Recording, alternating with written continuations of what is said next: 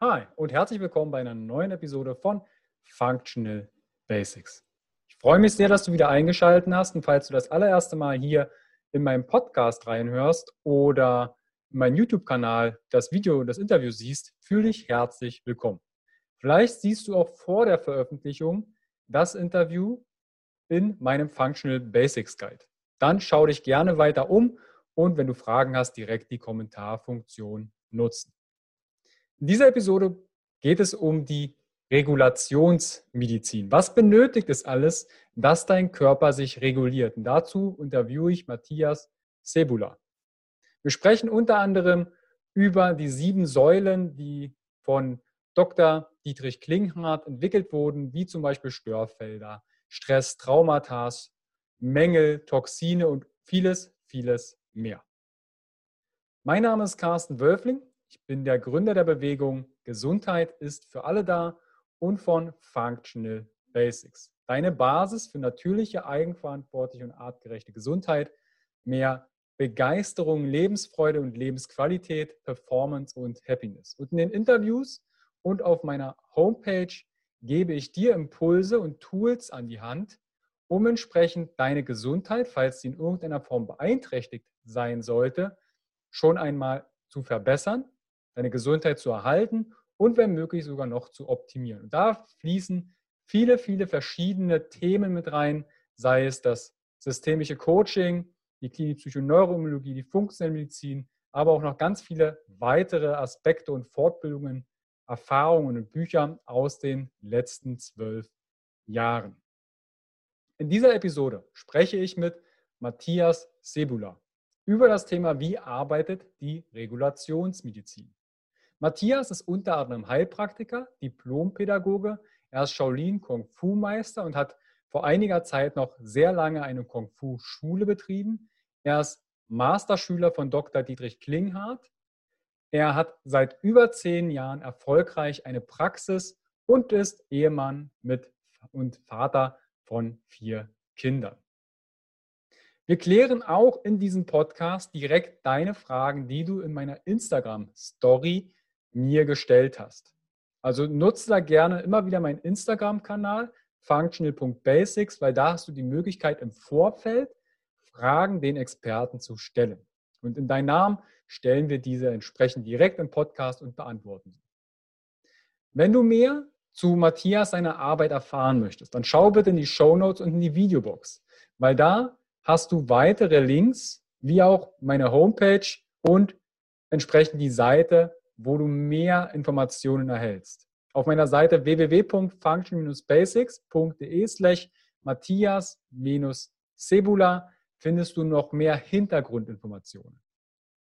Wenn du noch mehr für deine Gesundheit, deine Basis für natürliche Gesundheit, Performance, Lebensfreude, Begeisterung und Happiness kreieren möchtest, dann schau gerne auf meiner Homepage www.function-basics.de.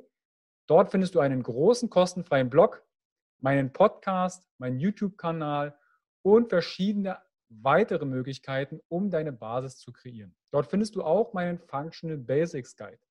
Dort findest du über entsprechend, na, nun ja, über 100 Stunden Inhalte über Interviews aus den Kern Elementen, wo ich dir Tools an die Hand gebe, um ursächlich an deiner Gesundheit entsprechend heranzugehen und deine Basis zu kreieren. All das findest du auf meiner Homepage www.function-basics.de.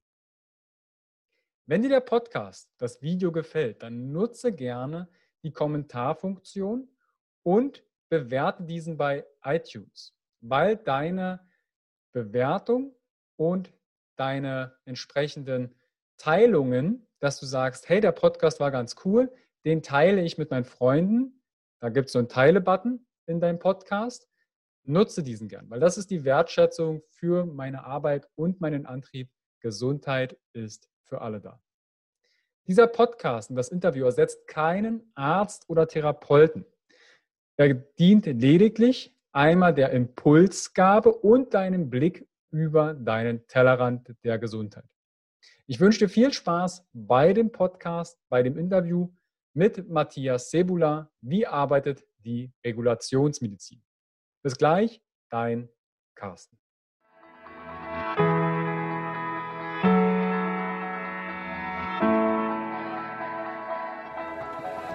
Herzlich willkommen bei dem Podcast von Functional Basics, deiner Basis für natürliche, artgerechte Gesundheit, mehr Lebensqualität, Happiness und Performance in deinem Leben. Gehe mit mir, Carsten Wölfling, Coach und Speaker, Gründer von Functional Basics und dem Health Meeting, dem Biotop für mehr Vitalität auf den Grund und schau mit über den Tellerrand der Gesundheit. Warum? Gesundheit ist für alle da.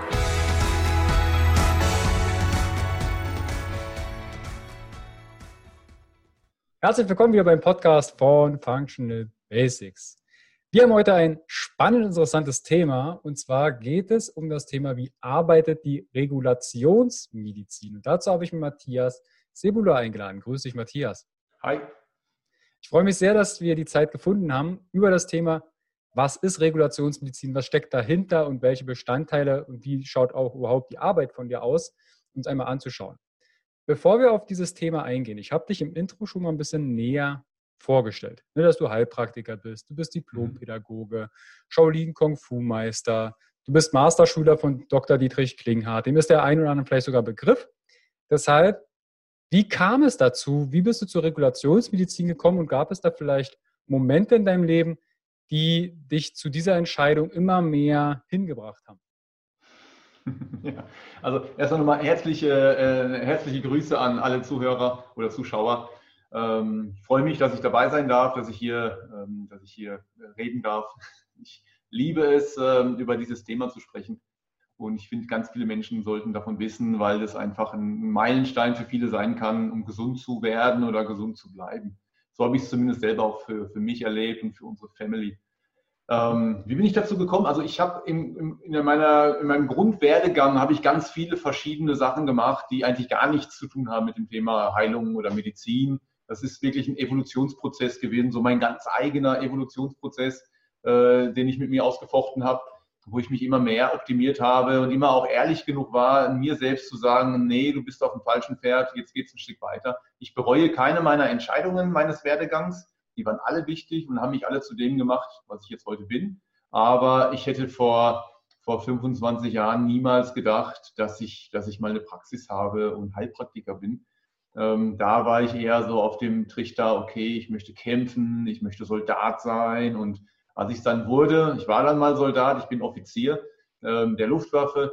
Ich habe dann äh, schnell gemerkt, nee, das ist nicht, das ist es nicht. Also ich möchte nicht in dieses kämpferische Räderwerk rein oder länger drin bleiben.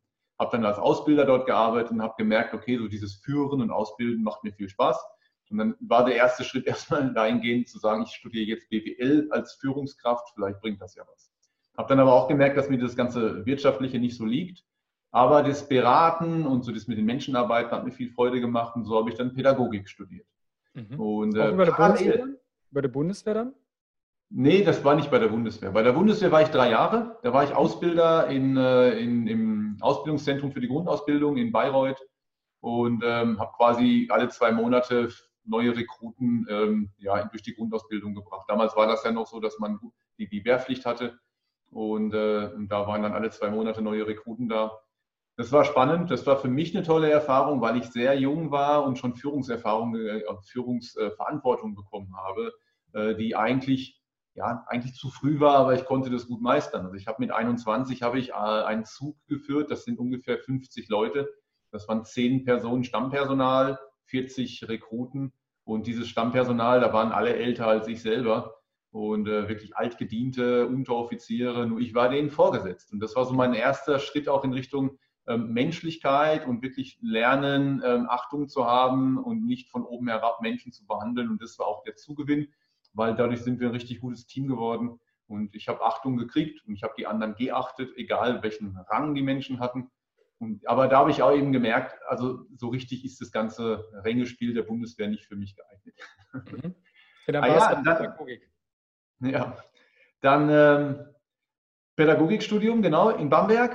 Das heißt, äh, da, da, das fand ich klasse. Das war, die, der Schwerpunkt war dort ähm, Richtung Psychologie und Erwachsenenbildung. Und aber auch äh, so die Ernährungspädagogik. Das hat einen starken Fokus gekriegt und das habe ich dann auch abgeschlossen, habe da mein Diplom gemacht und habe aber parallel schon immer eigentlich, seit ich denken kann, also seit ich mich irgendwie gerade bewegen kann, mache ich Kampfsport und habe Kung Fu gelernt und habe dann da irgendwann auch meine Meisterschaft erreicht und ich habe dann 2005 eine Kung Fu Schule eröffnet, parallel zu dem Studium.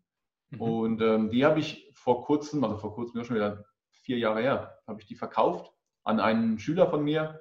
Ähm, der hat das übernommen. Ich hatte die Zeit nicht mehr durch die Praxis und ähm, der macht das jetzt im guten Sinne weiter. Aber ich habe elf Jahre lang diese Kung-Fu-Schule geführt und da war es für mich naheliegend, so diese ganzen Ideen aus dem Westen äh, mit dem aus dem Osten, mit diesen Philosophien einfach irgendwie zu verknüpfen und zu verbinden. Mhm. Nach dem Studium war ich dann unterwegs als Coach und Trainer. Also ich habe als ähm, ja, Telefontrainer oder Kommunikationstrainer und Persönlichkeitscoach habe ich mich versucht, habe da auch gute Erfolge gehabt. Ich habe Seminare geleitet, sehr viele. Und ich habe dann ein Seminarprogramm auf die Füße gestellt, das hieß Der Krieger des Lebens. Also wieder dieses Wort Krieger, oder es zieht mhm. sich bei mir so, so ein bisschen durch. Und Krieger des Lebens, das war ein Seminar über drei Tage. Das war ein Seminarkonzept, das bestand im Grunde genommen aus all dem, was ich an Wissen gesammelt habe. Also ich bin so ein Bücher- und Wissensfresser. Mhm. Das heißt, äh, ich habe schon auch da schon, seit ich jugendlich war, habe ich mich schon mit diesen ganzen Themen rund um die Philosophie und die ganzen Ideen, wie man anders denken kann und wie man Dinge anders betrachten kann, habe ich mich damit beschäftigt. Und äh, ja, ja, und das habe ich dann alles in dieses Programm reinfließen lassen. Es ging im Grunde darum, wie du ein besserer Mensch sein kannst, in, in allen Bereichen, emotional, ähm, körperlich, von der Ernährung, von, von all dem Umgang mit der Umwelt, mit, mit der Strahlenbelastung und all diesen Themen. Und ich wollte ein Buch dazu schreiben. Ein Buch, ne, der Krieger des Lebens. Und bei der Recherche, da muss man ja für so ein Buch, muss man noch tiefer recherchieren als jetzt für so ein Seminar, habe ich äh, ein Buch gefunden und habe auf der Seite vier oder fünf von diesem Buch habe ich das gleiche Schaubild entdeckt, das ich mir selber über Jahre hinweg mühsam zusammengestellt habe. da war ich erstmal stinksauer.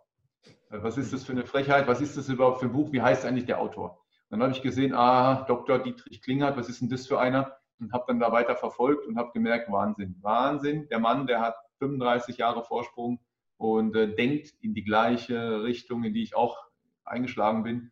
Mhm. Dann habe ich mich tatsächlich in die Lehre bei ihm begeben und das war das Beste, was ich jemals machen konnte. Also ich habe dann auch da in Windeseile die Kurse mit ihm gemacht und, und alles, was er jemals irgendwie erstellt hat, durchgearbeitet. Und ähm, dann war irgendwann der Punkt erreicht, wo ich gemerkt habe, ich weiß zu viel, um das als Coach anwenden zu können. Also gerade im heilmedizinischen Bereich. Mhm. Und so kam es dann, dass ich mich entschlossen habe, eine Praxis aufzumachen, den Heilpraktiker, diese, diese Heilpraktikerprüfung zu machen dass ich rechtlich das machen darf, was ich machen wollte. Ja, und so ist das, dann bin ich Heilpraktiker geworden. Und parallel habe ich halt immer meine eigene Geschichte noch, mein eigenes Gesundheitsthema irgendwie in den Griff bekommen. Also ich hatte viele, viele Themen rund um, das, um den Bereich Allergien. Ich war so ziemlich allergisch gegen alles, also gegen Gräser, gegen Pollen, gegen ähm, Katzen, gegen Pferde, gegen ähm, Esel. Äh, also ich, ich hatte, ich, also ich hatte keinen Spaß im Frühling und im Sommer, weil es ständig hat die Nase gelaufen, die Augen haben gebrannt und die Haut war komisch. Ich hatte Neurodermitis noch äh, an vielen Stellen. Und ähm, so kam auch mein persönlicher Weg in Richtung Gesundheit, wo ich dann gemerkt habe, ah ja, da kann man was optimieren, hier kann man was besser machen. Und so kam eins zum anderen. Dann habe ich meine Frau kennengelernt irgendwann in diesem ganzen Prozess, die natürlich ähnlich gedacht hat wie ich auch. Und wir haben uns dann gegenseitig noch verstärkt und verbessert. Sie ist jetzt auch mit in der Praxis hier als Therapeutin. Ja, und dann ging das los mit meiner Praxis, genau. Also seit circa zehn Jahren betreibe ich in Bamberg die Praxis und ähm, mit gutem Erfolg. Und der Schwerpunkt ist die Regulationsmedizin. Mhm. Bevor wir den Begriff mal auseinandernehmen, was dahinter steckt, ähm, kannst du ganz kurz Dr. Dietrich Klinghardt dem einen oder anderen erläutern, aus manchen Szenen mhm. ist er bekannt, aber ja. wenn jetzt jemand sagt, Dr. Dietrich Klinghardt, noch nie gehört, wenn du ihn in fünf Sätzen beschreiben müsstest? Ähm, Dr. Klinghardt ist, ein, äh, ein, ist mittlerweile 70 Jahre alt. Er ist ein Neurologe. Oder mache ich ihn gerade älter? Kann auch sein, dass er erst 69 ist. Ich will jetzt nichts Falsches mhm. sagen. Aber so um die 70. Er ist Neurologe. Er hat in Freiburg studiert, Medizin studiert vor vielen Jahren und äh, ist dann aber ähm, über den Teich äh, ausgesiedelt nach äh, USA, in die USA, weil er dort einfach, und damals war es für die Ärzte so, dass sie in den USA einfach freier waren und raus aus dieser Ärztekammer etwas freier agieren konnten. Und ähm, er hat dann dort äh, ja, Fuß gefasst, hatte dort auch die ein oder andere Herausforderung zu meistern, als Deutscher natürlich. Und ähm, er hat die Geräte, die er in Deutschland hatte, mitgenommen, mit denen er gearbeitet hat. Die wurden ihm dort aber nach USA-Recht verboten, also mhm. weil sie dort in der FDA nicht bekannt waren. Und da musste er Umwege finden, wie er denn gut ähm, den Menschen untersuchen kann. es geht bei Klinghardt darum, dass er jemand ist, der sich auf, den, auf das autonome Nervensystem und die Reaktionen von dem autonomen Nervensystem verstärkt.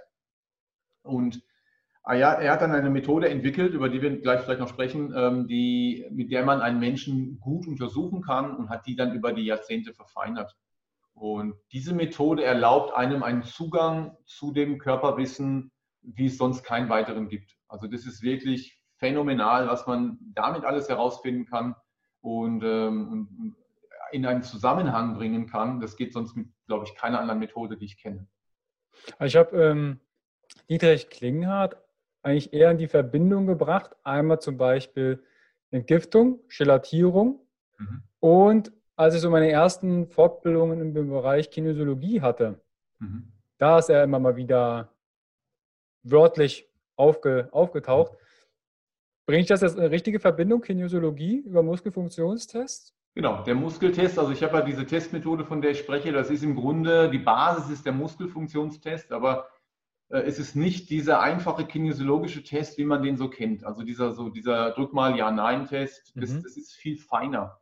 Man muss dazu wissen, dass, äh, dass wenn man Arzt ist in den Staaten, steht man mit einem Bein immer direkt im Gefängnis. Also das heißt, all die Dinge, die man dort tut, ähm, oder für all die Dinge, die man tut, trägt man Verantwortung und es kann sein, dass man verklagt wird. Und das geht in Amerika viel, viel leichter und mit viel höheren Strafen, als es in Deutschland üblich ist.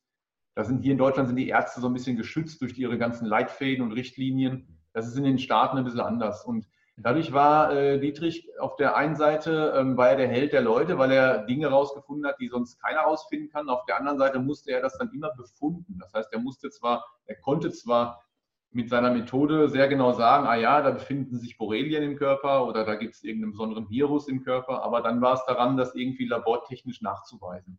Mhm. Und dadurch wurde die Methode, mit der er arbeitet und die er entwickelt hat, immer genauer, immer feiner, immer präziser. Und er ist auch immer noch dabei, die Methode weiter zu verfeinern in ihren ganzen Verästelungen, sodass, äh, ja, sodass es eben immer akkurater wird. Und und das ist so der Unterschied zu der klassischen Kinesiologie. Dennoch benutzen beide Methoden im Grunde genommen den Armtest, den Armmuskeltest, weil die Muskelspannung wird gesteuert vom autonomen Nervensystem. Und dieses Nervensystem reagiert eben auch auf Stress oder Entspannung. Und dieses Nervensystem reguliert im Grunde im Körper im Hintergrund fast alle Vorgänge, die wir kennen. Ähm, die Organe, die Drüsen, das Immunsystem. Ja, das wird fast alles vom autonomen Nervensystem gesteuert und dann eben auch die Muskelspannung. Deswegen kann man Reaktionen vom Nervensystem direkt an der Muskelspannung messen.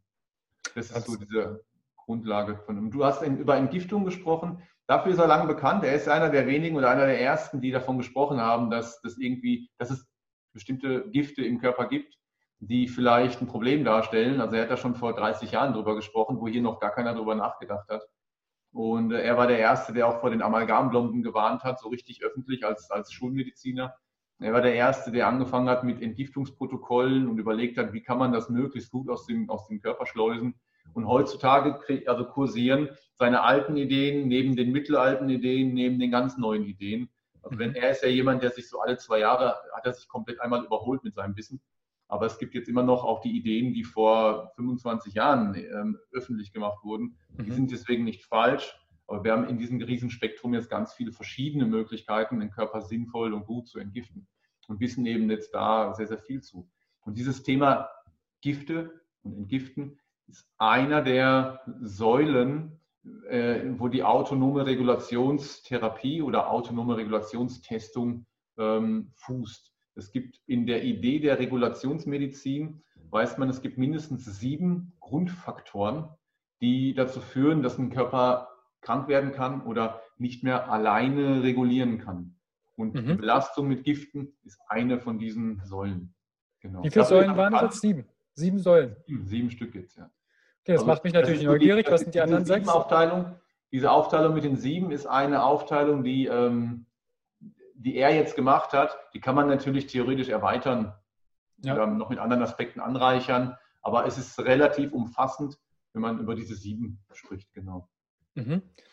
Da kommen bei mir zwei Fragen hoch. Erste Frage, kannst du einmal die, das autonome Nervensystem kurz und bündig für die Zuschauer und Zuhörer etwas greifbarer machen? Wie würdest du es erklären? Ajo, das autonome Nervensystem sorgt dafür, dass der Magen knetet, dass, die, ähm, dass der Darm sich fortbewegt, dass der Magen die richtigen, ähm, die richtigen Säuren ausschüttet und die richtigen Verdauungsenzyme äh, es sorgt dafür, dass das Herz schlägt, ähm, dass die Lunge sich mit Luft füllt und wieder leert. Es sorgt dafür, dass, äh, dass unser Körper die Temperatur regelt und warm und kalt wird, je nachdem, wie es gebraucht wird. Also all diese Prozesse, über die wir nicht bewusst nachdenken müssen, das macht das autonome Nervensystem. Autonom heißt ja, arbeitet von alleine. Und, okay. äh, genau das ist das, was im Hintergrund passiert. Ähm, manche kennen diesen Ausdruck Sympathikus, Parasympathikus vielleicht. Das heißt, es gibt so dieses Stress- und, und Entspannungssystem, das sind Teile des autonomen Nervensystems. Also auch die, die Frage, ob ich unter Stress stehe oder ob ich mich gerade entspannen kann, das regelt das autonome Nervensystem. Genau. Ja. Also erzählt ja auch noch der Vagusnerv, ne, das vagale System dazu, wo dann die Freeze-Situation, also wir haben ja diese zwei Flight- und Fight-Situationen, wenn wir unter Stress sind, da verändert sich der Herzschlag, die Muskeltonus verändert sich, Verdauung kann man abschmieren, Libido meistens auch, mhm. weil es dann erstmal um Überleben geht. Ja. Oder wir haben das vagale System, wo auch der Freeze-Modus dazu zählt, so mhm. einmal alles abschalten. Hatte ich letztens ganz spannend einen, einen Ausschnitt gesehen, war eher, ich glaube, es war ja so ein Spaßvideo. Da ging jemand Achterbahn fahren und da hast du gesehen, die Person schreit noch und dann, bupp, einmal komplett alles aus. Also komplett in sich zusammengesackt, einmal Notfallprogramm äh, an, anschmeißen, Überleben ist gefährdet, abschalten. Das war krass anzusehen. Ja, ja, das, ist, das, das, erleben wir natürlich auch in der Behandlung. Diese Polyvagaltheorie ähm, mit diesen drei Vagussträngen spielt eine große Rolle in der Art, wie man vorgeht. Und mhm. bestimmte Symptome sind bestimmten Vagusfunktionen zuzuordnen. Und ähm, dieses, dieses Freeze, was du gesagt hast, das ist ja so diese, diese Uridee oder der Urmodus, ähm, den wir so als ja, urzeitliche, wie auch immer, Wesen, so stammhirntechnisch haben, bedeutet einfach äh, dieses Erstarren. Aber in unserer Welt heutzutage findet das Erstarren unter Umständen auch so statt, dass wir dann Ängste kriegen oder Depressionen kriegen. Und ganz häufig ist es so, das ist der hintere Vagus, der das macht. Ähm, ganz häufig ist es so, dass es da auch dann die ganzen Kopfschmerzsymptome gibt, also Migränesymptome kann es geben, Verspannungen haben damit oft zu tun. Und, ähm, und dieser seitliche Vagusstrang, ähm, das ist der, der uns in die Wut bringt und in mhm. den Zorn und der eben dann diesen Flucht- oder, oder Kampfmodus äh, aktiviert. Auch der kann aktiv sein. Und äh, der vordere Vagus, das ist der, der uns in die Entspannung bringt. Das ist der, der, neu, der neueste Vagusstrang im Grunde genommen. Und der ist entscheidend dafür, dass wir äh, gut verdauen können. Weil dieser vordere Vagusnerv, das komplette Verdauungssystem, also alles unter dem Diaphragma, unter dem Zwerchfell, wird vom, hauptsächlich vom Vagusnerv innerviert. Und ja. der ist also verantwortlich für Magen, Leber, Bauchspeicheldrüse, für die Milz, für den, den, den Darm, Dünndarm, Dickdarm und für die ganze Muskulatur da drumherum, aber eben auch für die Geschlechtsorgane. Ähm, das heißt, das hängt irgendwie alles an diesem Vagusnerv. Und dieser Vagusnerv, der kann ausgeschaltet sein, weil unter Umständen die anderen beiden zu aktiv sind oder weil der Vagusnerv aus irgendeinem Grunde vergiftet ist. Mhm. Diese beiden Varianten gibt es und da spielt auch die Regulationsmedizin wieder eine Riesenrolle, zu schauen, welcher dieser ganzen Faktoren, wie wir von diesen sieben Faktoren haben, spielt denn da jetzt rein? Was ist jetzt da, was, was passt zum Vagusnerv? Und mhm. da sind wir wieder voll drin mit dem Vagusnerv und dem autonomen Nervensystem. Ja. Aber ich finde find es wirklich spannend, äh, spannend, weil man ja auch mal davon spricht, ja, wie aktiviere ich den Vagusnerv? Na, welchen Anteil möchtest du denn aktivieren? Willst du den genau. hinteren und den seiteren und dann bist du zornig und wütend? Ja. Oder willst du entspannen? Ja. Und da gibt's, können wir vielleicht dann noch unterhalten, welche Strategien ich nutzen kann, um den vorderen Vagusnerv zu aktivieren. Okay. Was, was mir gerade noch äh, aufploppt, ist, welche sieben Säulen sind denn das der Gesundheit? Weil du hast gesagt, eine Säule ist zum Beispiel die Entgiftung. Was mhm. sind denn die anderen Säulen, um diese mal anzuschneiden? Also eine ganz wichtige, grundlegende Säule ist äh, das Thema ungelöste seelische Konflikte. Dazu mhm. gehören einmal die eigenen Traumatisierungen, die wir im Laufe unseres Lebens erlebt haben unter Umständen, die uns aber nicht bewusst sind. Mhm. In der Regel sind die bewussten Traumatisierungen die, die keine Probleme machen. Unser Problem sind eher die, die uns nicht bewusst sind. Dann gibt es die familiensystemischen Themen, die gehören damit dazu. Also okay, die zählen dazu. Die zählen dazu. Sachen, die wir übernommen haben, die, ja, die wir aus dem Familiensystem mittragen äh, für die Eltern oder Großeltern oder andere Menschen. Und äh, die karmischen Themen, also die, die wir so karmisch, seelisch mitgebracht haben, vielleicht als Seelenaufgabe oder als Aufgabe, die noch zu lösen ist.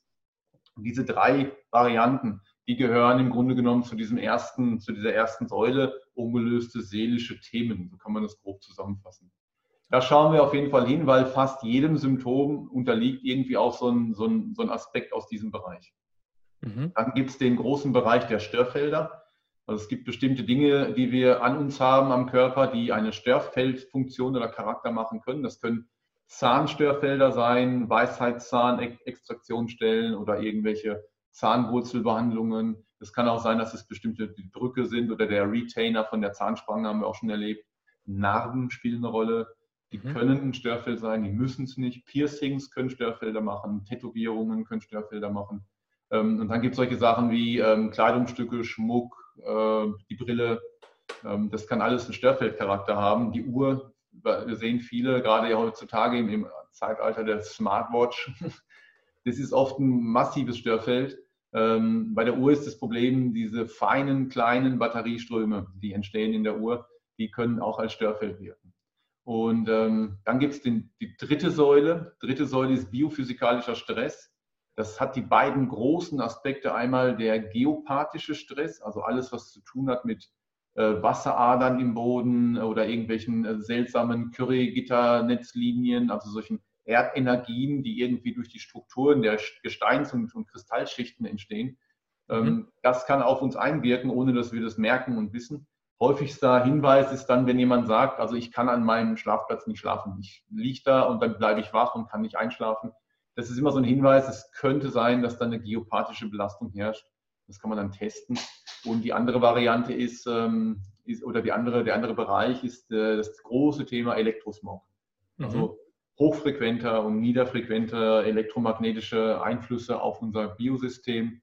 Ähm, das spielt mittlerweile eine unglaublich große Rolle für die Gesundheit.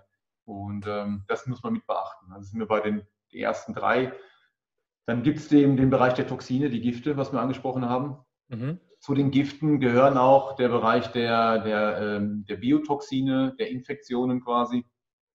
Das heißt, ähm, wenn wir chronische Infektionen haben durch Viren oder Bakterien oder Parasiten oder Pilze, dann ähm, erzeugen die häufig auch Probleme mit, mit Giften, die die selber herstellen und das ist das, was uns dann wieder krank machen kann. Das gehört mit zu den Toxinen. Dann haben wir den Bereich der, der Mängel. Mhm. Das heißt, der große Bereich, der, ähm, dass, dass irgendwas fehlt im Körper, dass, mir, dass ich irgendwas zu wenig habe. Äh, das spielt eine Riesenrolle. Ist es, dann, ist es jetzt äh, eher ist es aus biochemischer Sicht oder kann auch ein Mangel zum Beispiel mangelnde Liebe sein? Ja, es ist jetzt bei Klingert eher biochemisch. Mangelnde Liebe gehört jetzt eher zu den ungelösten seelischen Themen. Okay, gut. Das ist dann nicht geflossene Liebe oder mangelnde Liebe ist eher so ein Bio, also so ein, so ein ungelöstes seelisches Ding, was da rein gehört. Mhm. Mangel ist eher wirklich biophysikalisch zu sehen, also Mangel an Mineralien, Vitaminen oder irgendwelchen anderen Nährstoffen mhm. zusetzen. Okay. Dann haben wir den Bereich der Unverträglichkeiten und Allergien. Also auch mhm. das spielt eine Riesenrolle, dass wir ähm, auf bestimmte Lebensmittel unverträglich reagieren können. Und es ist mittlerweile mehr die Regel als die Ausnahme. Also es gibt bestimmte Lebensmittel, die einfach tatsächlich kein Mensch mehr essen sollte, äh, wenn er denn gesund sein oder gesund werden oder bleiben möchte. Und mhm. ähm, dann gibt es bestimmte Ausnahmelebensmittel, die individuell bei dem Einzelnen jetzt ein Problem darstellen, wo man sagt, ah ja, schau her, du verträgst zum Beispiel Erdbeeren nicht, lass die mal weg und dann geht es dir besser. Ähm, mhm. Ähm, aber es gibt eben so große Gruppen. Und das ist tatsächlich auch so, das ist so ein großer, großer Elefant in unserer Gesamttherapie, den wir meistens am Anfang im Raum finden und den wir dann erstmal aus dem Raum rausschieben, ne, zusammen mit dem Patienten einfach die Ernährung umstellen. Und dann mhm. verschwinden oft wie von Zauberhand massenhaft Symptome, das hätte man gar nicht gedacht. Also es ist wirklich ein ganz, ganz großer Brocken, an, an äh, Faktor für die Gesundheit. Mhm. Und der letzte Faktor, der siebte, ist die Struktur. Struktur heißt das Knochen, Faszien, Bindegewebe, Gerüst. Also dazu gehören dann solche Sachen wie, wenn der Biss nicht richtig stimmt oder die Halswirbelsäule Schwierigkeiten hat oder es einen Hüftschiefstand gibt oder solche Dinge, die irgendwie auch alle einwirken können dann auf die Gesamtgesundheit im Körper.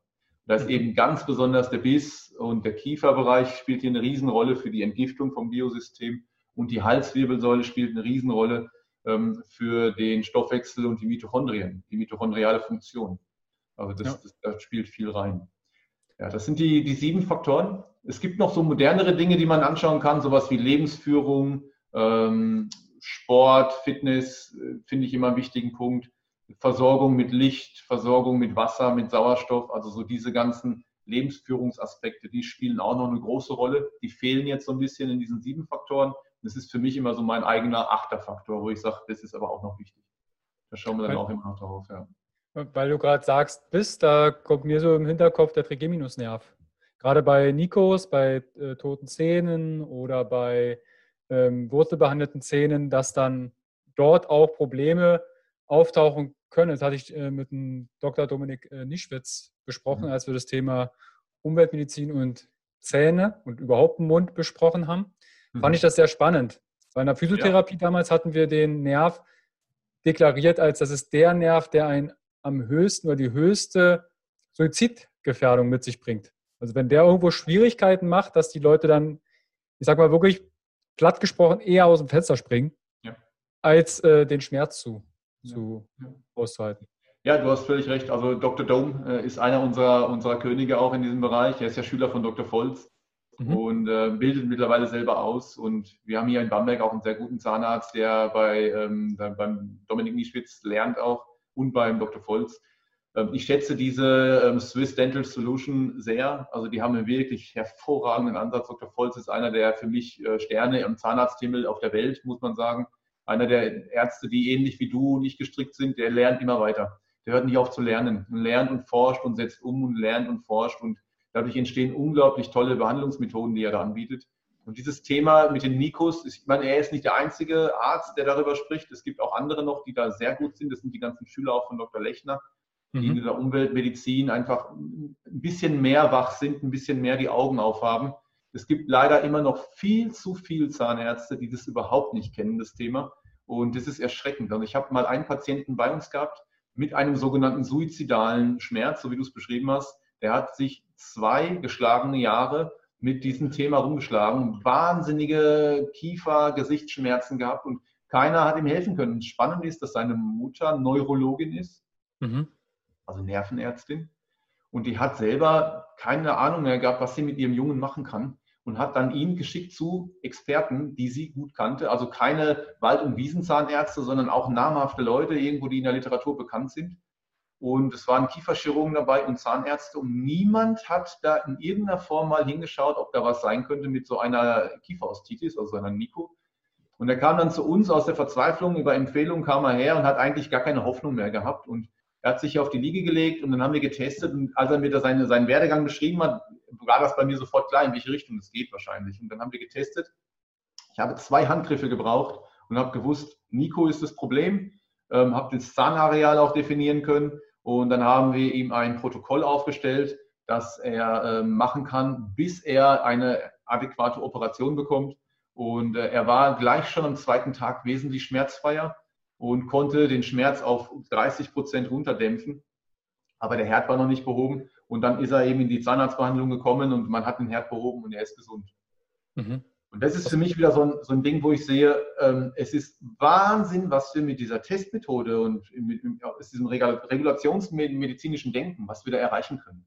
Also es ist mhm. wirklich auch ähm, instanzen- und fächerübergreifend, ähm, ohne jetzt Ärzte schlecht reden zu wollen. Aber für mich persönlich hat es einen negativen Beigeschmack, wenn ein Kieferarzt, der ja nichts anderes zu tun hat, als sich mit diesem Kiefer auseinanderzusetzen, mehr muss der ja gar nicht können dass der so ein großes Ding wie diese Kieferostitis und diese Nikos, dass der das nicht kennt. Das ist für mich so ein Punkt, wo ich selber ins Zweifeln komme, wie gut ist da diese Fachausbildung? Kann das wirklich sein? Denn von uns Heilpraktikern verlangt man, dass wir jedes Organ in- und auswendig kennen und bitte immer das Neueste wissen. zumindest wenn der Heilpraktiker gut sein möchte. Und, äh, und, und, das heißt einfach, man muss lesen, man muss weiter die Studien verfolgen ja. und die Fachzeitschriften und, und, einfach sich fit halten in dem ganzen Thema. Ja. Oder ja. unter dem Blog Functional Basics lesen und äh, den Podcast hören. Ja, wichtig, dass es so Leute gibt wie dich, die das Wissen verteilen. Gut. Ich habe mir zwei Punkte aufgeschrieben und zwar, ja. als du die Säule Geologie, elektromagnetische Felder und Co. erwähntest, die mhm. Wasseradern. Ähm, mhm. Wie und was kann ich denn nutzen zur Entstörung solcher? Mhm. Also Narben gehört ja für mich auch dazu, gerade was das Meridiansystem angeht. Aus der neurozentrierten Sicht, so das Thema Neuroathletik und Co., mhm. sieht man Narben auch aufgrund der gestörten Sensorik, also die mhm. Sensoren, die in der Haut oder in der Tiefe liegen. Ja, Kaiserschnittnarbe ist ja jetzt nicht einfach nur ein Kratzer ja. als Beispiel. Ähm, was kann ich denn tun, selber, um diese Felder zu entstören? Hm. Also wenn wir jetzt speziell von Narben sprechen, gibt es verschiedene Maßnahmen. Eine Maßnahme, mit der wir ähm, gerne arbeiten, ist die ähm, APM-Creme. Gibt es in der mhm. Apotheke. Mhm. APM, einfach diese drei Buchstaben, Anton, Paula und Martha. Ähm, die kann man gut nehmen, um Narben zu entstören. Da wird die Narbe eingecremt, einfach über ein paar Wochen und dann ist die irgendwann weicher, die Narbe, und es ist dazu geneigt, dass, dass die Energien besser fließen. Was, was ist da drin? Bitte? Was ist da drin? Keine Ahnung. Okay, aber APM. Ich bin ehrlich, keine Ahnung. Ich habe mich noch nie damit beschäftigt, was wirklich drin ist. Das ist eine gute Sache, müsste ich mal machen. Also für nichts Giftiges drin. Äh, aber ich weiß es tatsächlich gerade auch nicht. Nee. Krieg, kriegen wir ja raus. Kann man ja Liegt vielleicht auch daran, dass ich die nicht so oft anwende, weil wir in der Praxis arbeiten viel mehr mit, äh, mit dem Laser. Mhm. Das heißt, wir haben so eine bestimmte, so einen Laserpointer, der in so einem Balken läuft. Also nicht als Punkt, sondern so als Strich. Mhm. Und da wird dann quasi der, die Narbe bepinselt. Und dieses Narbenpinseln sorgt auch dafür, dass diese, das Gewebe der Narbe, also dieses neu gebildete Hautgewebe, ähm, wieder reaktiviert wird, Energien weiterzuleiten und Meridianbahnen wieder komplett zu machen. Und mhm. das funktioniert tatsächlich relativ gut und nachhaltig. Und wenn wir damit aber nicht weiterkommen, dann äh, ist eine gute Möglichkeit die Neuraltherapie. Das heißt, man nimmt dann ähm, das Prokain, das ist so ein sanftes Lokalanästhetikum und das spritzt man dann unter die Narbe. Das ist dann ein bisschen, piekst ein bisschen. Und das ist so die, die zweite oder höchste Steigerung, die wir haben bei den Narben. Was jeder selber machen kann zu Hause, wenn er sich nicht ganz sicher ist und einfach mal ein bisschen was tun will, sind zwei Dinge. Das eine mhm. ist äh, mit dem Zahnstocher die Narbe pieksen. So ganz oft die Narbe so ein bisschen quälen, das Gewebe. Es muss nicht bluten, aber einfach pieksen. Und äh, das reaktiviert oft auch das Gewebe, sodass es wieder fließt. Und das mhm. zweite ist eine Narbenmassage. Die sieht so aus, dass man die Narbe versucht zu zerreißen. Also man drückt quasi auf der Haut entlang der Narbenlinie, drückt man quasi mit den Fingern ins Gewebe rein und zieht dann die Finger so auseinander, sodass mhm. man die Narbe nach unten hin bewegt und massiert. Das empfehle ich vor allen Dingen allen Menschen, die größere Narben haben, weil das Narbengewebe hört ja nicht an der Haut auf, sondern geht tief in den Körper rein. Und da haben wir das Problem, dass der Lymphfluss nicht mehr so optimal läuft. Und durch diese Narbenmassage kriegt man wieder hin, dass die Lymphe fließt. Das heißt, es sollte fast ein tägliches Ritual werden, dass man die Narbe so für ein paar Sekunden einfach mal ein bisschen massiert. Ja, und ich glaube, sich auch bewusst sein, dass man Narben hat, weil wenn ich äh, Fortbildung im Bereich Faszien gebe, dann komme ich auch mal, ne, das ist jetzt keine ich bin ja vom Hause Sporttherapeut. Ich bin jetzt kein Physio und Co. und auch kein Heilpraktiker. Also wenn es um Narben geht, habe ich immer mein Expertennetzwerk, wo ich das, äh, die Leute dann hinschicke oder gebe ihnen mal mit, fass mal selber an. Uh, nee, kann ich nicht. Ähm, dass, dass Narben sehr häufig als Selbstverständlichkeit gesehen werden. Mhm. Das, ja, ich bin da mal hingefallen. Oder ich, ja, mir wurde ein Stück Organ entfernt. Hm, mhm. Vor 30 Jahren. Oder Kreuzband wurde als Kind operiert. Ähm, tut was, tut was Knie weh, aber die Narbe hat damit nichts zu tun. Mhm. Dass da ja. dieses Bewusstsein wieder reinkommt, ich glaube, da kommt auch noch viel mehr auf die vielleicht Physiotherapeuten oder auf die Heilpraktiker auf an. Wenn das Bewusstsein immer da ist, ah, Narben sind Störfelder.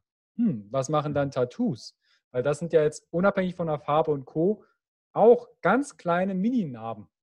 Ja, ja, nicht nur klein, die sind ja oft großflächig. Also das ist schon, Wobei ich tatsächlich erlebe, dass Tattoos im, im äh, Test selten als Störfeld testen. Es kommt vor, aber es ist tatsächlich nicht so häufig. Also das ist schon mal ganz gut.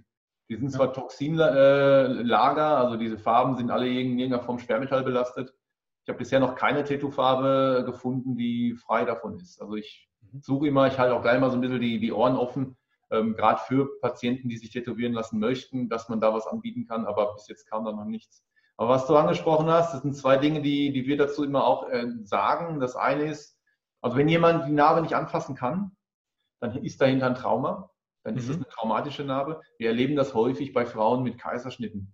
Also Kaiserschnitt ist für viele Frauen ein traumatisches Erlebnis, wenn es nicht irgendwie geplant war. Und davon halten wir sowieso nichts von geplanten Kaiserschnitten. Aber ansonsten, jede Frau wünscht sich normalerweise eine angenehme Geburt, wo sie das Ganze miterlebt und das Kind auf normalem Weg auf die Welt bringt.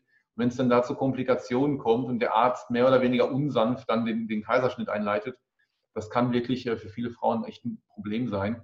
Und oft ist es so, dass dies diesen Frauen dann nach der Geburt nicht mehr gut geht. Und dann ist die Narbe, die spielt da oft eine Riesenrolle. Und dieses Entstören der Narben, das, das hat dann eine Riesenwirkung auf den Gesamtorganismus. Also das sehen wir ganz häufig. Aber natürlich, jede andere Narbe kann da irgendwie auch noch das Trauma ähm, speichern. Und das ja. Zweite ist, was wir immer als Bild geben, das kennst du sicher auch, das Beispiel. Äh, stell dir vor, du spannst ein, ein Spannbetttuch auf, so an vier Ecken oben und unten. Es ist ein super glattes, geniales mhm. Spannbetttuch. Und jetzt gehst du hin und schneidest da so einen kleinen Schlitz rein und nähst den wieder zu. Dieses Spannbecktuch wird nie wieder faltenfrei sein. Das wird nie wieder faltenfrei hängen. Und das ist eben auch das Fasziensystem. Das heißt, wenn du irgendwo, egal wo, an, an einem Fasziensystem eine Narbe hast, die zusammengeklebt wurde wieder, dann, dann wird das Fasziensystem immer auch versuchen, das zu kompensieren oder muss das kompensieren. Das heißt, es gibt immer Spannungen und Züge, die es so vorher nicht gab. Und das kann natürlich sein, wenn du jetzt einen gesunden, guten Körper hast, äh, dass das überhaupt nichts macht wie bei den meisten hoffentlich. Und es kann aber eben auch sein, dass es tatsächlich was macht, dass es Probleme darstellt. Ja. Und das erleben wir natürlich, je größer die Narbe, desto größer die Schwierigkeiten, ganz klar. Ja. Mhm. Okay. Die APM-Creme ist die äh, rezeptpflichtig? Weißt du das? Nee, die kann man freikaufen. Kriegst du in der Apotheke. Also falls jemand eine Narbe hat oder jemand kennt, der jemand kennt, der eine Narbe hat und da Schwierigkeiten hat oder Schwierigkeiten haben könnte, schaut doch mal, ob ihr eins dieser Tests mit Zahnstocher und Co. anwenden könnt.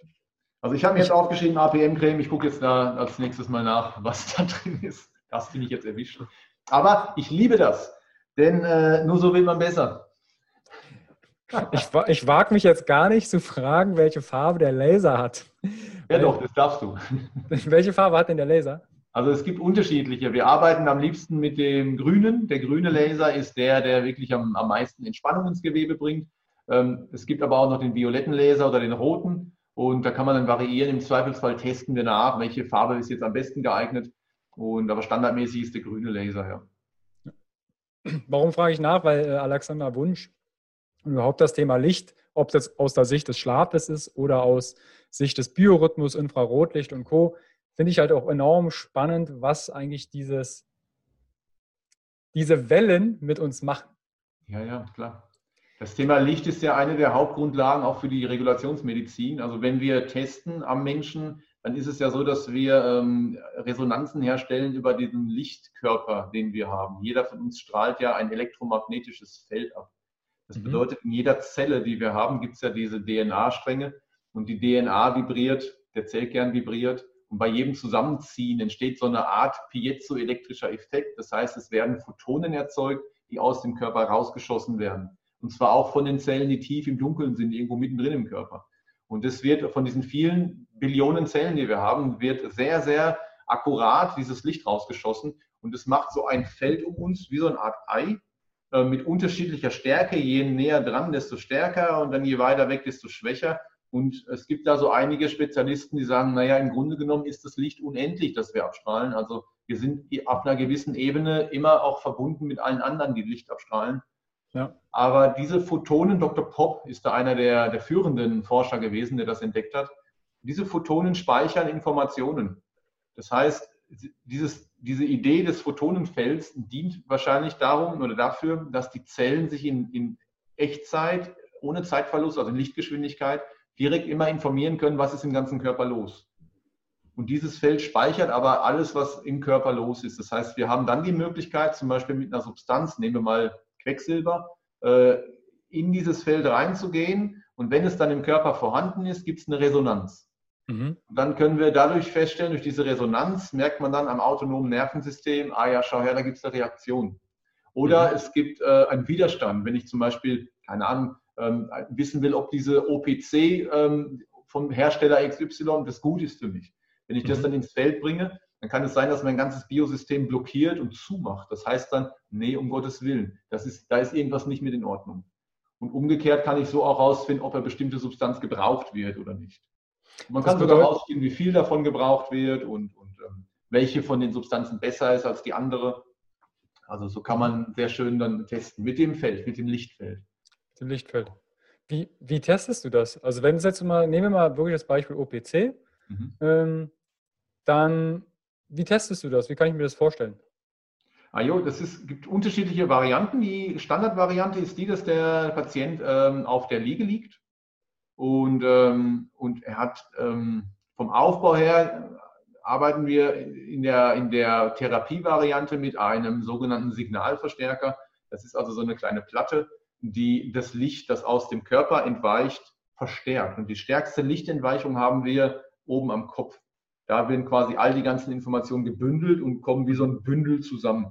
Und dort liegt dann dieser Signalverstärker hinter dem Patienten und verbindet quasi sich mit anderen solchen Signalverstärkern im Raum. Und dann nimmt man das OPC und gibt es auf, die, auf einen dieser Signalverstärker drauf. Man könnte es dem Patienten aber auch in die Hand geben oder auf den Körper legen äh, oder in den Mund geben. Das ist eigentlich egal, wie man das macht.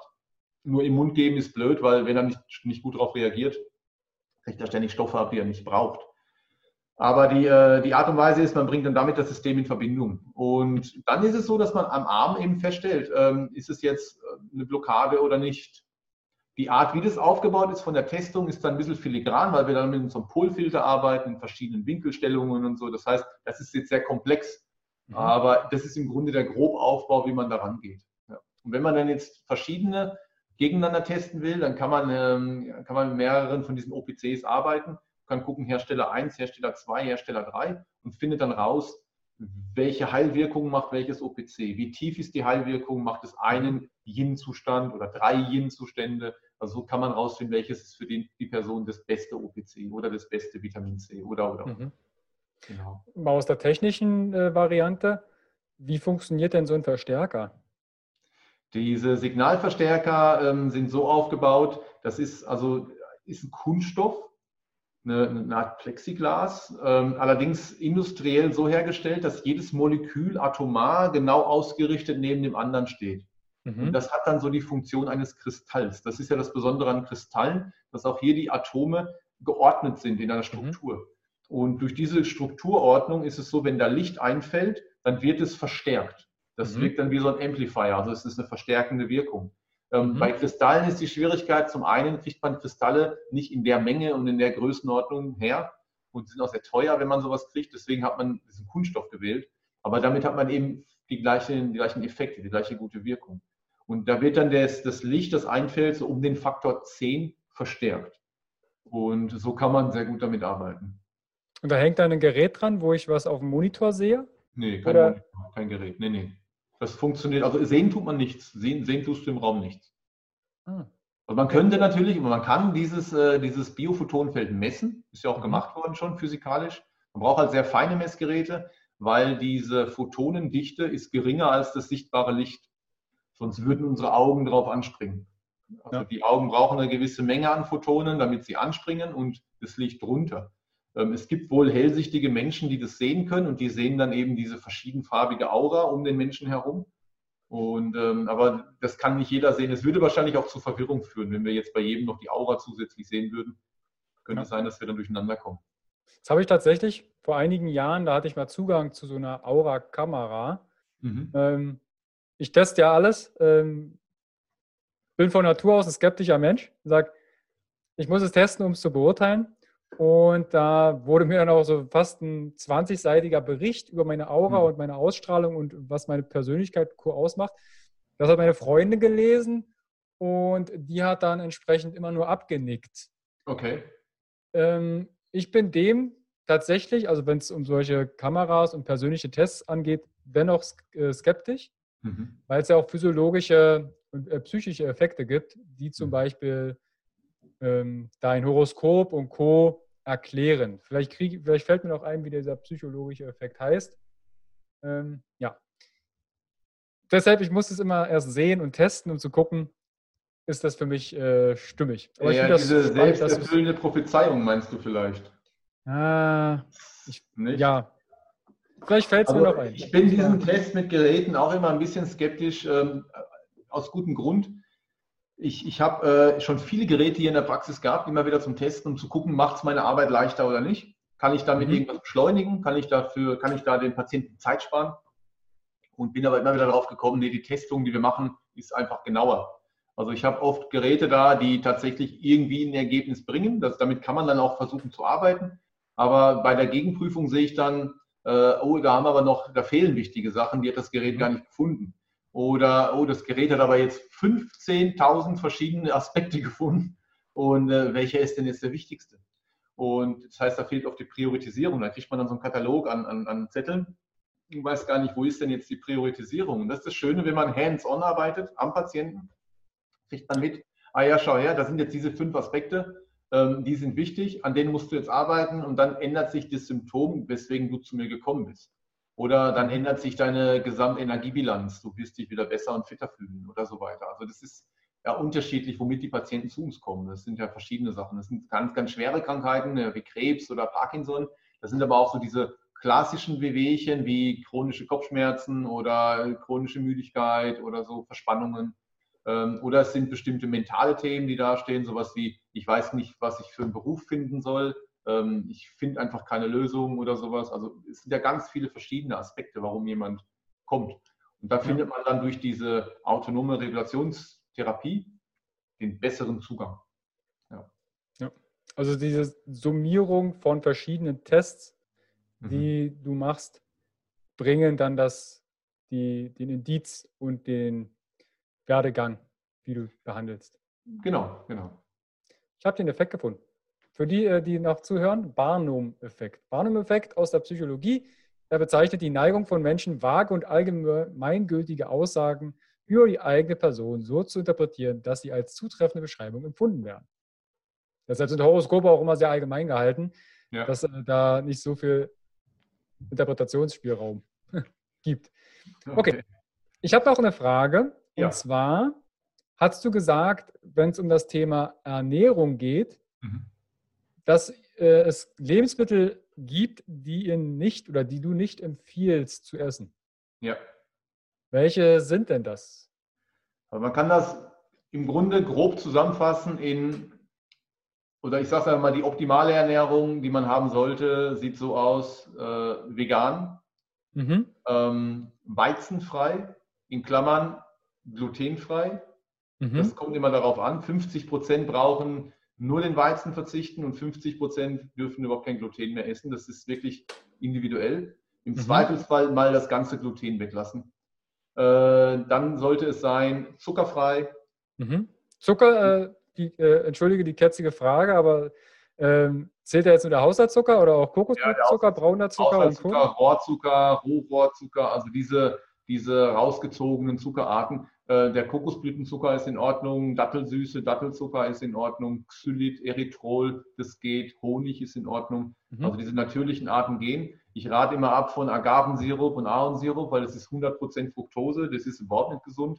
Wenn man das in kleinen Mengen mal irgendwo in einer Marmelade drin hat oder so, dann ist das nicht so schlimm. Mhm. Aber man sollte das jetzt nicht regelmäßig über sein Essen tun oder in seinen Tee oder so. Das ist dann einfach auf Dauer. Also du meinst jetzt isolierte Fructose. Jetzt nicht, äh, nicht ja. das weil als das ganze Thema Fructose aufkam, da habe ich dann die ersten Anfragen gehabt, darf ich meinen Apfel noch essen? Darf ich eine Banane ja. essen? Ja, ja, nee, es geht um die isolierte Fructose, ja. Okay. Genau. Und äh, dann ist der, der letzte Aspekt ist ähm, in dem Rahmen, warte mal, lass mich überlegen, Öle. Genau, keine Öle. Keine, keine, isolierten Öle. Ähnlich wie isolierter Zucker, isolierte Fructose sind auch isolierte Öle ein Problem für die Gesundheit und für die Leber. Die Leber tut mhm. sich sehr, sehr schwer damit, Öle zu verstoffwechseln. Es gibt zwar ganz, ganz, also viel mehr eigentlich äh, Artikel, Videos, Berichte darüber, wie toll Öle sind, wie gesund Öle sind und gerade Omega-3-Öle und, und äh, die Kokosöle, ähm, dass das ja das wichtigste Öl der Welt überhaupt ist fürs Gehirn und so weiter und so weiter. Das mag sein, aber bitte in der Originalfrucht. Also wenn man Kokosöl will, dann bitte Kokosnuss essen oder Kokossplitter, Kokosraspeln. Ähm, wenn man Olivenöl will, dann Oliven essen. Wenn man Leinöl will oder, oder dieses ähm, Omega-3-Öl, dann bitte Leinsamen essen. Die muss man schroten, sonst kommen die Öle ja. da nicht raus. oder Chiasamen essen. Das heißt, immer an die Originalfrüchte halten, weil da sind die ganzen Phytonährstoffe noch mit drin, die wir brauchen, um das gut zu verstoffwechseln. Und das Beispiel bei den Ölen, was ich immer gerne bringe, ist, wenn man sich vorstellt, ein Esslöffel Olivenöl entspricht 44 Oliven.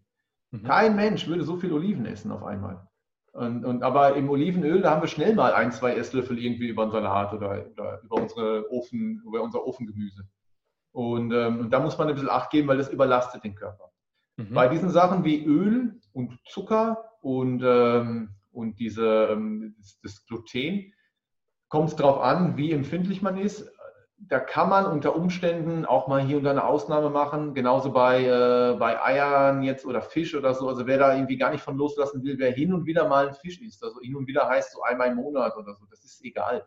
Damit kommt der Körper klar. Wenn man jetzt nicht gerade den ethischen Aspekt als vordergründig hat, dass man einfach kein Leben töten möchte, sondern eher den Gesundheitsaspekt, dann kann man das schon hin und wieder mal essen. Aber man muss, wir müssen, wenn wir gesund bleiben wollen, wegkommen von täglichem Verzehr von Fleisch, Fisch, und äh, Milchprodukten.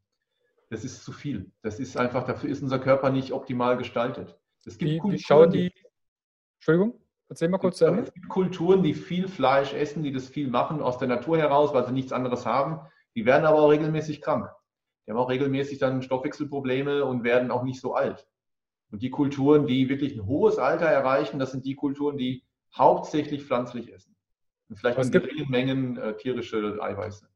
Aber es gibt ja kein reines Naturvolk, was rein vegan lebt. Also Richtig. klar, die Okinawa und Blue Zoons, die gerne. Ähm, es ist völlig okay, wenn jetzt jemand hergeht, hier bei uns im Westen, und jagt sich eine Eidechse, dann kann er die essen. Mhm. Oder wenn er sich jetzt eine Schlange jagt, dürfen er essen. Ist kein Problem. Das Problem ist, dass wir das ja eben nicht machen. Wir gehen in den Supermarkt, egal erstmal jetzt tatsächlich, ob Bio oder nicht Bio, und kaufen uns einfach so ein Päckchen Wurst oder kaufen uns beim Metzger einfach zwei Stück Fleisch. Ja. Und das ist so einfach. Der Zugang zu Fleisch ist so einfach geworden. Und äh, Fleisch ist halt letztendlich was Totes. Es ist nichts Lebendiges mehr. Und äh, das, das, das Schwierige ist beim Fleisch, ähm, das sind, also ich bin da an diese vegane Ecke rangekommen, einfach durch diesen ganzen Gesundheitsaspekt und durch auch diese Hunderten von Patienten, mit denen wir jetzt mittlerweile da Erfolge haben. Ähm, Fleisch beinhaltet bestimmte Substanzen, die krebserregend sind und die den ganzen Körperfetthaushalt und Körperproteinhaushalt und auch den Eisenhaushalt extrem belasten und durcheinander bringen. Ähm, dann wirkt es sehr übersäuernd für den Körper, es raubt Mineralien und Nährstoffe, anstatt dass es sie gibt. Mhm. Ähm, und es ist unterm Strich ist es so, dass, dass man gesünder lebt heutzutage, wenn man da möglichst darauf verzichtet. Aber wirklich, ich bin kein Freund von Fanatismus. Also mhm. wenn jemand jetzt sagt, also hin und wieder beim Grillen esse ich halt gern auch mal ein Stück Fleisch. Ja, dann ist es so. Dann ist es ja wahrscheinlich auch nicht schlimm. Es macht echt die Menge macht es aus. Nur ich glaube, dass wir in einer Welt leben, in der wir hundertmal mehr auf unseren Körper und das Biosystem aufpassen müssen, als es vielleicht noch vor 300 Jahren der Fall war. Weil mhm. so viele verschiedene Faktoren auf uns einbrechen und einprasseln, die den Körper alle herausfordern in seiner Regulationsfähigkeit, dass wir die Stellschrauben, die wir selber bestimmen können, die sollten wir mittlerweile sehr diszipliniert versuchen, in Angriff zu nehmen. Weil ansonsten ist es nur eine Frage der Zeit, wann das System kippt. Ja. Mhm. Was, ähm, was du bei deinen Säulen jetzt ähm, meines Erachtens, vielleicht habe ich es überhört, gar nicht erwähnt hast, ist zum Beispiel Bewegung. Weil das ist etwas, was ja evolutionär vor der Nahrungsaufnahme immer mit reinspielte. Ja, das Bewegung, dieser, ja, zu dem achten Faktor, wo ich gesagt habe, das ist der, der letzte Faktor, Lebensführung. Da gehört Bewegung definitiv mit, mit rein, ganz klar. Ja. Ist auch ja, ein Punkt. Ich habe oft Patienten da, die, wo das dann testet. Da testet dann der Bewegungsmangel als einer der Faktoren für bestimmte Symptome. Mhm. Wenn jetzt jemand zu mir kommt, der sagt, oh, ich bin so energielos, mhm. dann kann es sein, dass es gar nicht so sehr an einem Mangel an Nährstoffen liegt, sondern am Bewegungsmangel. Wenn die Person dann langsam, aber sicher und stetig, regelmäßig sich etwas mehr wieder bewegt, also auch mal den Puls über 140 jagt, auch mal die Muskulatur ein bisschen anstrengt, dann, äh, dann kriegt man langsam mit, okay, da kommt jetzt Energie in das System wieder rein. Der Körper hat wieder Lust zu existieren. Und wir haben nun mal so einen blöden Körper, ähm, in Anführungszeichen.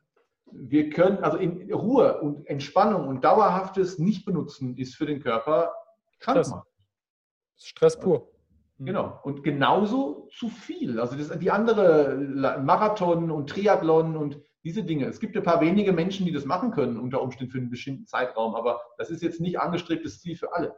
Also ja. die Wahrheit liegt wie immer irgendwo da, dazwischen. Wir brauchen eine moderate Form der Anstrengung, dass unser Körper weiß, dass er benutzt wird, weil wir einfach lebende Zellen haben und kein Automat.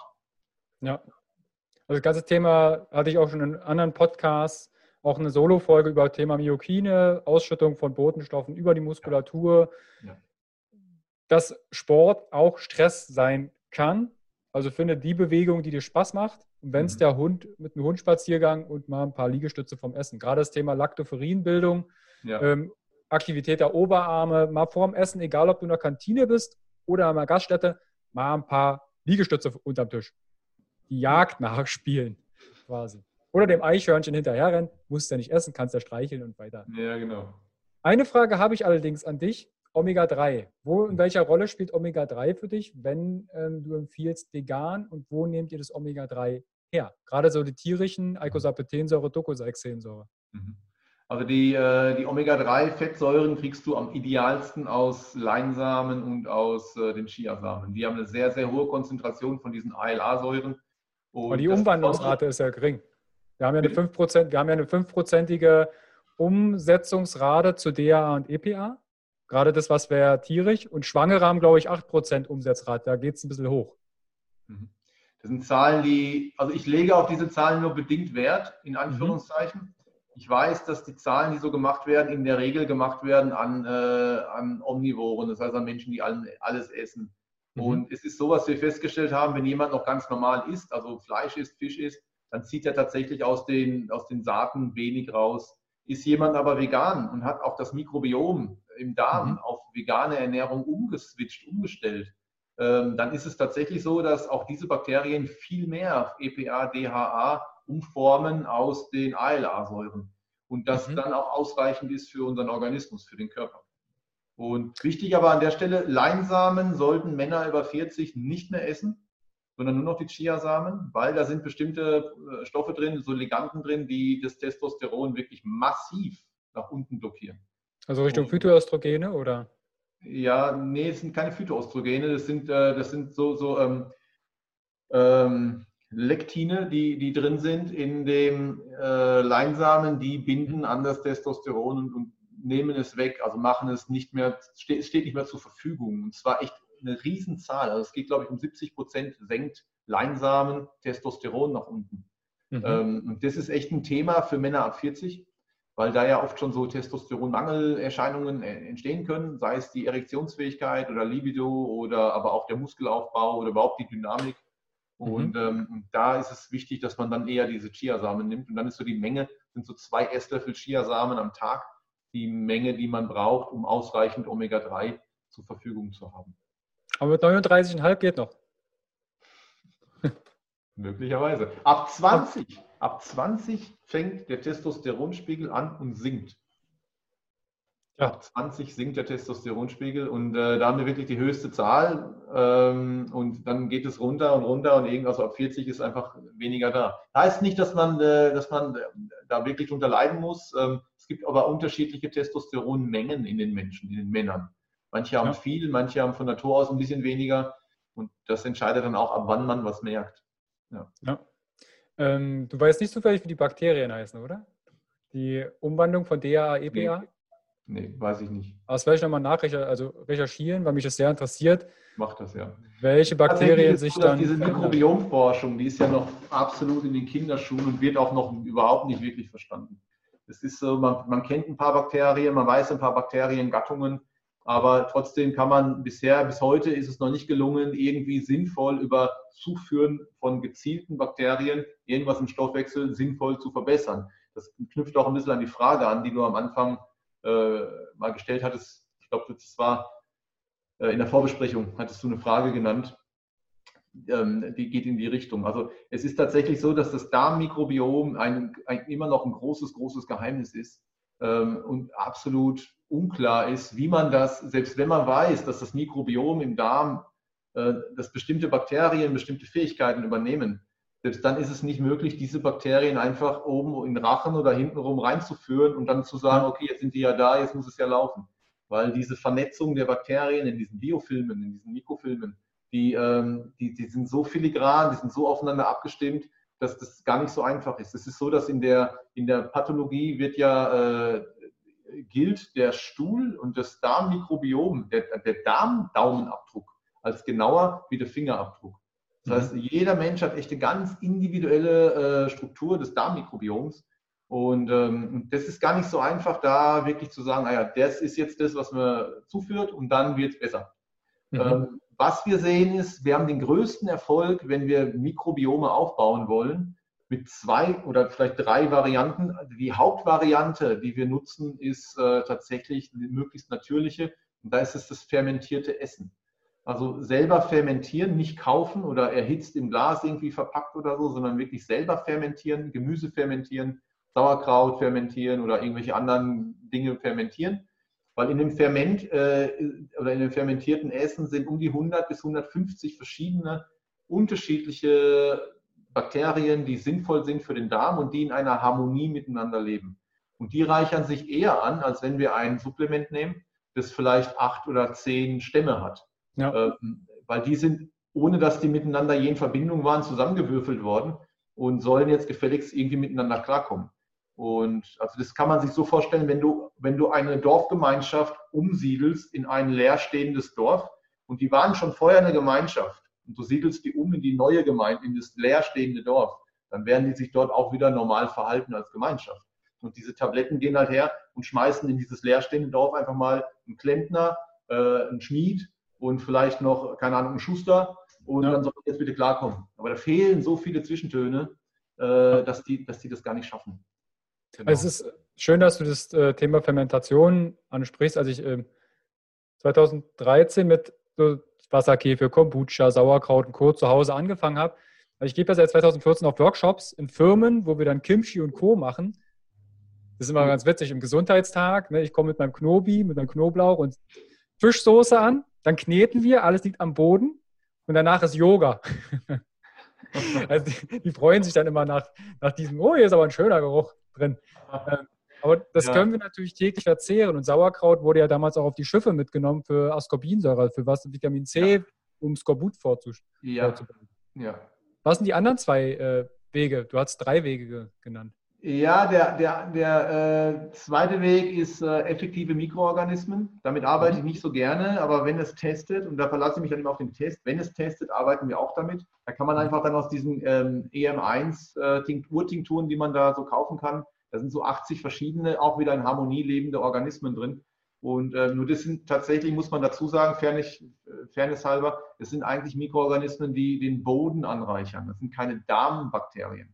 Aber dennoch sind es Bakterien in einer Gemeinschaft. Und bevor man gar nichts hat, was in Gemeinschaft lebt, gerade wenn die Därme sehr, sehr in Mitleidenschaft gezogen wurden durch Antibiotika oder andere Dinge, ähm, dann ist es durchaus auch okay, sowas zu machen und das dann verdünnt, einfach mit Wasser verdünnt zu trinken.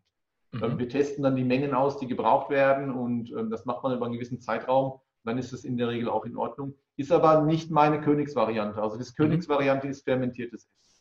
Mhm. Und die dritte Variante, das ist die, die, die wir tatsächlich ja, in schlimmen Fällen anwenden, wenn wir alles andere nicht machen können. Oder wenn der Patient kein Sauerkraut essen kann, äh, weil er zum Beispiel ein Kind ist, das Autismus hat. Oder weil er vielleicht gleichzeitig eine Histaminunverträglichkeit hat und dann einfach das Sauerkraut überhaupt nicht verträgt. Dann geht es um die sogenannte Stuhltransplantation. Das heißt, man mhm. braucht dann den Stuhl eines gesunden Menschen und der wird dann gefiltert und äh, kommt in so einen Einlaufbehälter und dann äh, wird es dem, dem kranken Menschen quasi über den Einlauf in den Dickdarm gegeben und das reichert dann auch in Windeseile Bakterien an, die da vorher nie da waren. Ähm, und das funktioniert auch ganz gut. Nur ist natürlich eine bisschen eklige Geschichte. Ähm, in, in der Schulmedizin in Deutschland wird es noch gar nicht so sehr angegangen. In äh, den Staaten ist es mittlerweile FDA-approved, aber in einer Variante, die wieder verrückt ist. Also da wird der Stuhl dann gereinigt und bakterienfrei gemacht ja. und, und. Da ist, da ist am Ende nichts Lebendiges mehr drin. Also diese ja. echte Variante sieht so aus, dass man mit so dicken Caipirinha-Strohhalmen, äh, der, der Spender, der muss den Stuhl quasi irgendwie in eine Schüssel geben und dann sticht man mit sieben Strohhalmen, sticht man zweimal jeweils in den Stuhl rein, und pustet es dann in so eine Schale mit lauwarmem Wasser. Dann wird das ein bisschen aufgerührt und dann geht es durch so ein Sieb durch, dass die festen Bestandteile einfach nicht wieder zurückkommen. Und dann wird es dem anderen in den, in den Hintern gegeben und gut. Und das macht man für ein paar Tage. Das muss man nicht ewig machen, aber man muss das so drei, vier Mal wiederholen. Und dann hat man normalerweise eine Top-Anreicherung im Darm und damit erleben wir echt phänomenal tolle Erlebnisse. Und dieser ganze Prozess allerdings zwischen Stuhlspende und, und Einlauf darf nicht unbedingt länger dauern als 15, 20 Minuten. Also das, da, da fangen die logistischen Schwierigkeiten an. Man muss dann also wirklich gucken, dass man beieinander ist, wenn der eine gerade muss. Aber das ist im Notfall. wer ist denn da der Stuhlspender? Wer ist denn da der Stuhlspender? Im Idealfall jemand, mit dem man verwandt ist. Im Idealfall mütterliche Linie, mhm. äh, wenn das geht. Aber es ist natürlich Hölle, Hölle schwer, weil man muss auch erstmal schauen, ob der Spender dann gesund ist. Und ja. Äh, ob der Parasiten im Darm hat oder Pilze im Darm hat, weil die will man jetzt nicht unbedingt in den anderen Darm hineinbringen. Das heißt, das prüfen wir dann vor. Aber wenn das nicht klappt, wenn man jetzt so jemanden nicht findet, ähm, dann kann es jeder sein. Dann ist es egal. Hauptsache, er ist einigermaßen gesund. Wir finden heutzutage so gut wie niemanden mehr, der ungeimpft ist, der noch nie Antibiotika bekommen mhm. hat, der noch nie eine Bauchinfektion hatte. Das gibt es fast gar nicht mehr. Und das heißt, man muss dann irgendwo den Kompromiss schließen und sagen, okay, möglicherweise ist die Person nicht hundertprozentig gesund, aber es ist auf jeden Fall ein hundertprozentiger Zugewinn für die Person, die überhaupt kein Mikrobiom mehr hat. Und so kann man dann die Brücke schlagen und gucken, was ist das geringste Übel jetzt. So geht es schon. Ja. Macht es dann Sinn, wenn man sich super fühlt und der Stuhl regelmäßig ist, Stuhl einzufrieren? Weiß ich also nicht. Das muss ich wahrscheinlich mit meiner Freundin erst mal Ich weiß es nicht genau. Ich kann mir vorstellen, weil Einfrieren ist so eine Methode, Sachen zu konservieren, aber ich weiß nicht, ob alle Bakterien, die jetzt irgendwie anaerob sind, die, das, die, die Kälte überleben. Kann ich nicht genau sagen. Hast du auch Wasser drin, dehnt sich aus? Oh, dann muss ich wahrscheinlich erstmal mit meiner Freundin sprechen, ob ich da meine Häufchen. Also ich habe schon, äh, als ich mich mit dem Thema Stuhl und Stuhlvolumen und Co. Äh, beschäftigt habe, habe ich auch eine ganze Zeit lang meinen eigenen Stuhl getrocknet, um zu gucken, mhm. wie viel Volumen, wie viel Gas ist dort drin und welches Gewicht legt man da so vom Tag. Ich habe das ja. dann verglichen mit meinen Ernährungsprotokollen, wie viel Ballaststoffe rein, wie viel kommt da okay. raus. Spannend. Was so man so hast du gemacht, krass. Ja, ja. Ähm, also ich finde auch ein, ein, guter Stuhl, für die einen oder anderen jetzt vielleicht ein bisschen unappetitlich, aber der riecht auch nicht. Ja, das stimmt. Muss nicht unbedingt äh, unangenehm riechen. Letztendlich ja. kommt guter Dünger aus dir raus. Ja, ja, es ist neutraler. Also es ist ein neutral, man merkt schon, dass es Stuhl ist, aber es ist nicht so dieses bestialisch stinkende, wo man sagt, boah, was ist hier denn hier verrottet? Genau. Und das, was da so bestialisch stinkt, das sind natürlich diese Fäulnisgase, die, die wir im Stuhl erleben, die vor allen Dingen Fleischesser haben. Also gerade ja. Fleisch fault. Und wenn man sich vorstellt, so ein Stück Fleisch, wenn du so ein Stück Fleisch nimmst im Sommer bei 36 Grad draußen und tust es in eine Tüte rein, zusammen mit äh, einem Schluck Kaffee und ein bisschen ein Schluck Cola und was weiß ich was noch alles, Gemüse mhm. und, ne, und, Pommes und lässt es dann mal für zwölf Stunden stehen. In der, Sonne, in der Sonne liegen. Mhm. Ekelhaft, wenn man das dann aufmacht. Das, ist, das schimmelt und fault und ist einfach nicht mehr schön. Und wenn man das jetzt aber, und wenn man weiß, dass die, die Darmpassage von Fleisch im, im, im, Körper viel länger dauert, teilweise 36 Stunden ist das, ist das Zeug im Körper. Also das, das ist heftig. Und das sind ja, das sind anderthalb Tage, die das vor sich hingärt bei 36 Grad. Es ist kein Wunder, dass das dann irgendwann das Stinken anfängt. Ja. Mhm. Hm, ich weiß nicht, ob wir mit diesem Thema enden wollen. Ich glaube, also ich glaub, ja. wir haben, ich glaube, wir haben einen ziemlich großen Bogen durch die sieben Säulen gemacht. Ein paar ja. Säulen haben wir näher beleuchtet was ja der Inbegriff von der Regulationsmedizin ist. Ne? Ihr wollt den Körper quasi wieder in die Regulation bringen. Genau, also die Zusammenfassung vielleicht von dem Ganzen. Regulationsmedizin bedeutet, wir haben eigentlich einen Organismus, der perfekt reguliert, der eigentlich so gestaltet ist, dass er, dass er uns lange, vielleicht 120 Jahre lang äh, gesund halten kann, regulieren kann, unsere Zellen immer wieder reparieren kann und äh, austauschen kann, wenn man ihn lässt und ein Symptom, das auftaucht.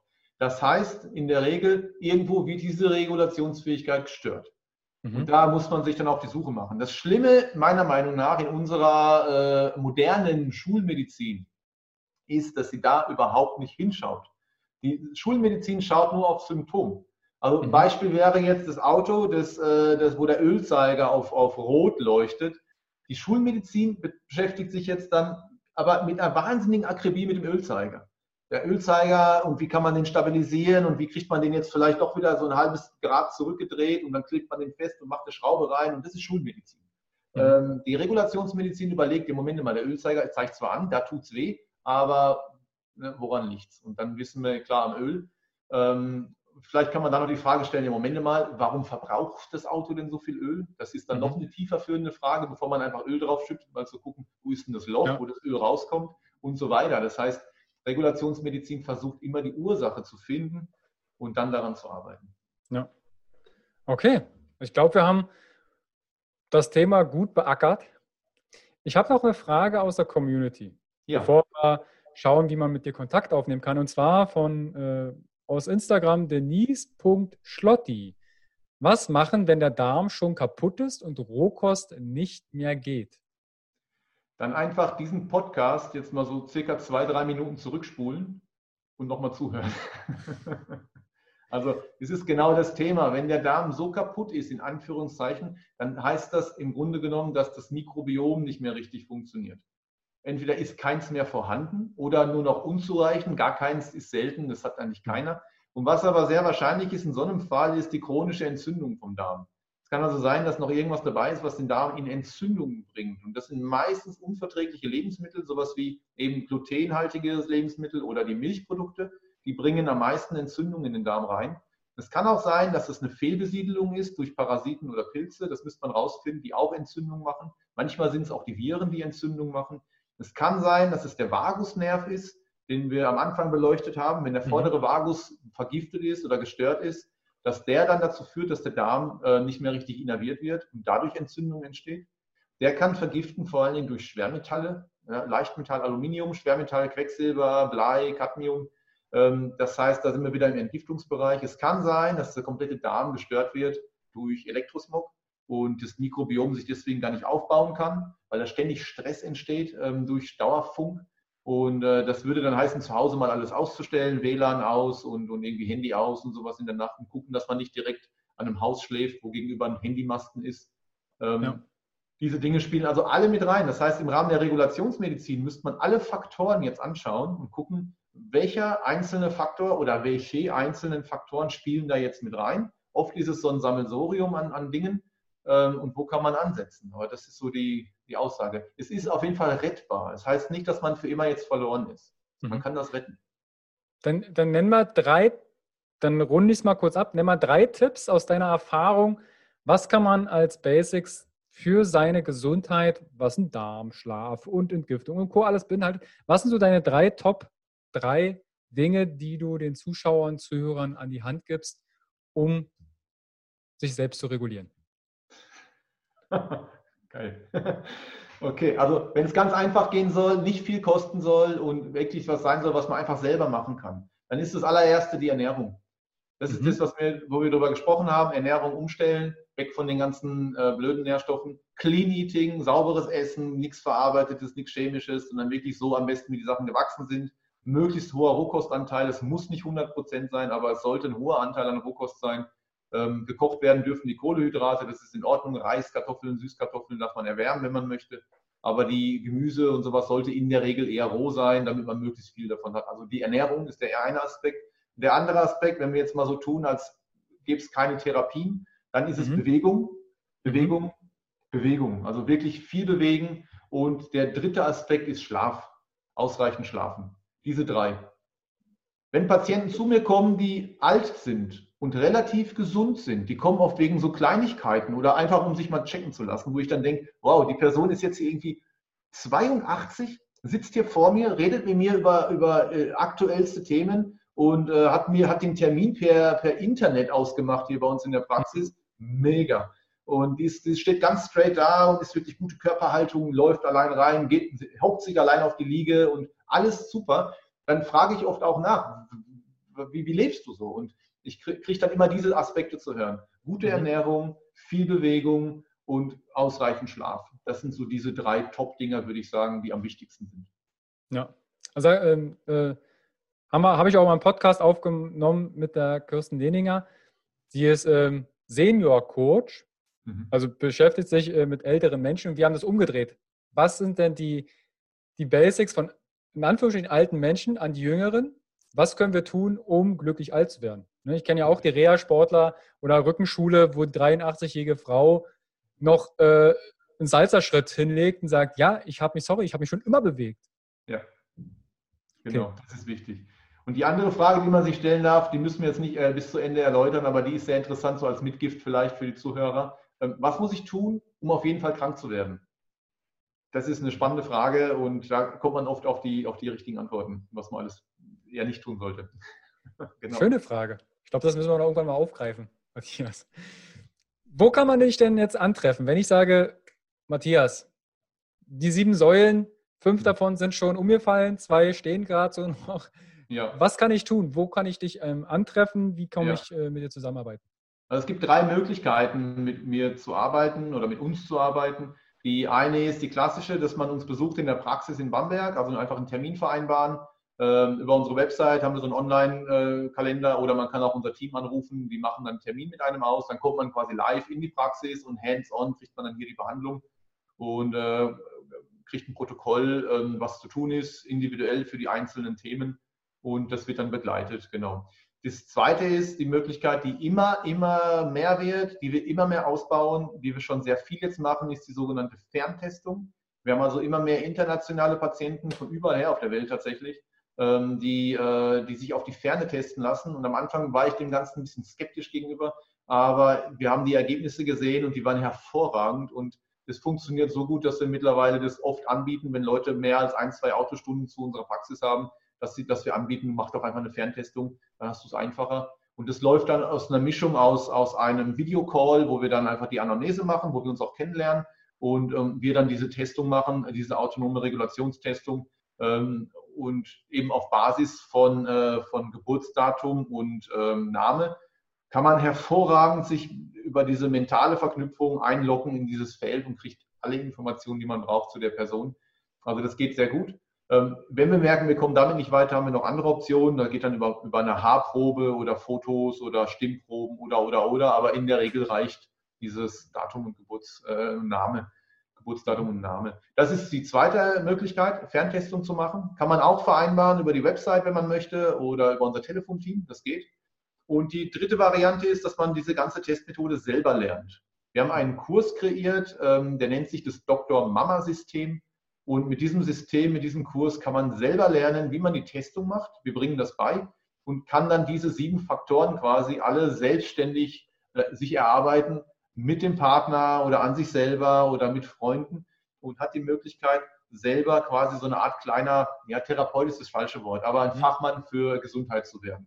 Es mhm. ist nicht professionell angelegt. Es geht nicht darum, Heilpraktiker auszubilden, sondern es ist speziell gemacht worden für den Laien, auch für jemanden, der noch überhaupt keine Ahnung von Gesundheit und Medizin hat, haben wir das kreiert. Das ist auch entstanden aus der Not heraus. Wir hatten oft Eltern da, meistens die Mamas, deswegen Dr. Mama, die sich um ihre autistischen Kinder zu kümmern haben. Mhm. Und bei den Kindern ist oft das Problem, gerade bei den Autisten, dass so ein Protokoll, das man erstellt, nicht wie normalerweise mal so acht Wochen durchgezogen werden kann, sondern es wechselt oft jede Woche, manchmal einmal, manchmal zweimal.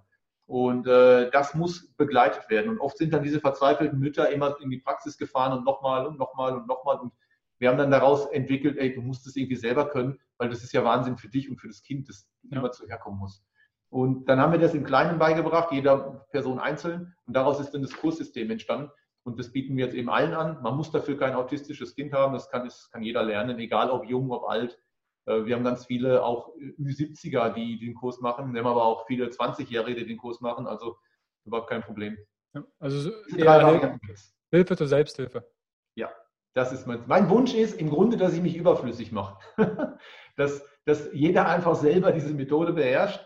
Das ist mein Wunsch überhaupt, die Zukunft an die Menschheit. Jeder sollte eigentlich diese Methode können, äh, damit er tatsächlich äh, frei wird von diesen ganzen Einflüssen, egal wie gut gemeint die sind, weil ich glaube, das kenn, kennst du genauso und, und, viele Zuhörer kennen das, dass diese Ratschläge und Tipps, die man von außen kriegt, je nachdem, wie man dafür offen ist oder in welchen Foren man sich bewegt, das ist so unglaublich viel an gutem Wissen, was da auf einen einprasselt. Und da zu entscheiden, ja, brauche ich das jetzt wirklich alles? Muss ich jetzt wirklich den Kurkuma essen und muss ich fermentieren und muss ich das essen und jenes und brauche ich jetzt OPC und soll ich jetzt Schwefelkur machen? Brauche ich eine Leberreinigung? Brauche ich dies? Brauche ich, also da gibt es so tausend Millionen Sachen Ähm, und da einfach zu, abzuschätzen, was ist für mich wichtig. Da ist die Testmethode genial. Ja. ja. Cool. Also das findet ihr natürlich alles in den Show Notes in der Videobox hier unten drunter, wo ihr direkt äh, mit Matthias Kontakt aufnehmen könnt. Ich verlinke euch das Programm, wo ihr direkt äh, hinschauen könnt. Genau. An der Stelle bleibt mir eigentlich nur noch zu sagen an die Zuschauer und Zuhörer schon mal. Vielen lieben Dank fürs Zuschauen und fürs Zuhören. Ich hoffe, ihr habt ein paar Impressionen, aber einiges bei. Gerne nochmal zurückspulen, vorspulen, zurückspulen, vorspulen und gerne teilen, weil ich stehe für Gesundheit ist für alle da. Daher, wenn der Podcast dir irgendwie Form gefällt, gerne bewerten bei iTunes. Falls du das bei YouTube siehst, anklicken und falls du das in dem Functional Basics Guide siehst, gerne auch in der Facebook-Gruppe nutzen, um sich auszutauschen. Da wird äh, Matthias, zumindest äh, habe ich dich dann auch schon eingeladen, wenn du schon in meiner Gruppe bist. Manchmal entsteht eine Diskussion, eine Fragerunde und insofern das in den Rahmen passt, äh, von Gesundheit ist für alle da, dann können wir uns da gerne austauschen. Matthias, ich danke dir vielmals für deine Zeit. Ich danke, dass ich sprechen durfte. War, also es war mir eine Freude. Es war mir wirklich, wir haben, für die Zuschauer und Zuhörer, wir haben da schon ein paar Mal versucht zusammenzufinden. Aber wie es so manchmal ist, manche Sachen, gute Sachen brauchen einfach ein bisschen länger. Matthias, ich wünsche dir einen wunderschönen Tag und die Zuschauer auch. Ciao, Matthias. Ciao. Hi und vielen lieben Dank für dein Vertrauen und deine kostbare Zeit. Mit dem Podcast von Functional Basics schiebe ich meine Gesundheitsrevolution Gesundheit ist für alle da weiter an. Wenn dir die Folge gefallen hat, dann bewerte meinen Podcast gerne bei iTunes. Du hast kein iTunes? Kein Problem. Mach einen Screenshot vom Podcast und teile diesen gern in Social Media, wie zum Beispiel Instagram und verlinke mich mit functional.basics und nutze den Hashtag Gesundheit ist für alle da. Teile gerne den Podcast und Gesundheit mit deinen Freunden und Bekannten. Warum? Gesundheit ist für alle da. Du hast Anregungen für weitere Folgen oder Fragen? Dann schreibe gern an info at functional-basics.de mit dem Betreff Podcast und ich melde mich sehr gerne bei dir zurück. Du wünschst dir mehr Gesundheit, Lebensqualität und Performance im Beruf und Leben? Dann unterstütze ich dich als Coach sehr gerne. In den Show Notes findest du einen Link wo du dein kostenfreies Beratungsgespräch mit mir vereinbaren kannst. Du bist Unternehmer, möchtest mehr über die Gesundheit und Performance für deine Mitarbeiter erfahren oder organisierst Events? Als Speaker und Trainer gestalte ich für dich interaktive und abwechslungsreiche Seminare, Workshops und Vorträge rund um artgerechte Gesundheit und Performance. Du möchtest von zu Hause mehr über deine Functional Basics erfahren? Dann melde dich für meinen kostenfreien Functional Basics Guide an und erhalte noch mehr Einblicke in die Welt natürlicher, artgerechter Gesundheit und Performance. Ich wünsche dir einen wundervollen Tag. Dein Carsten.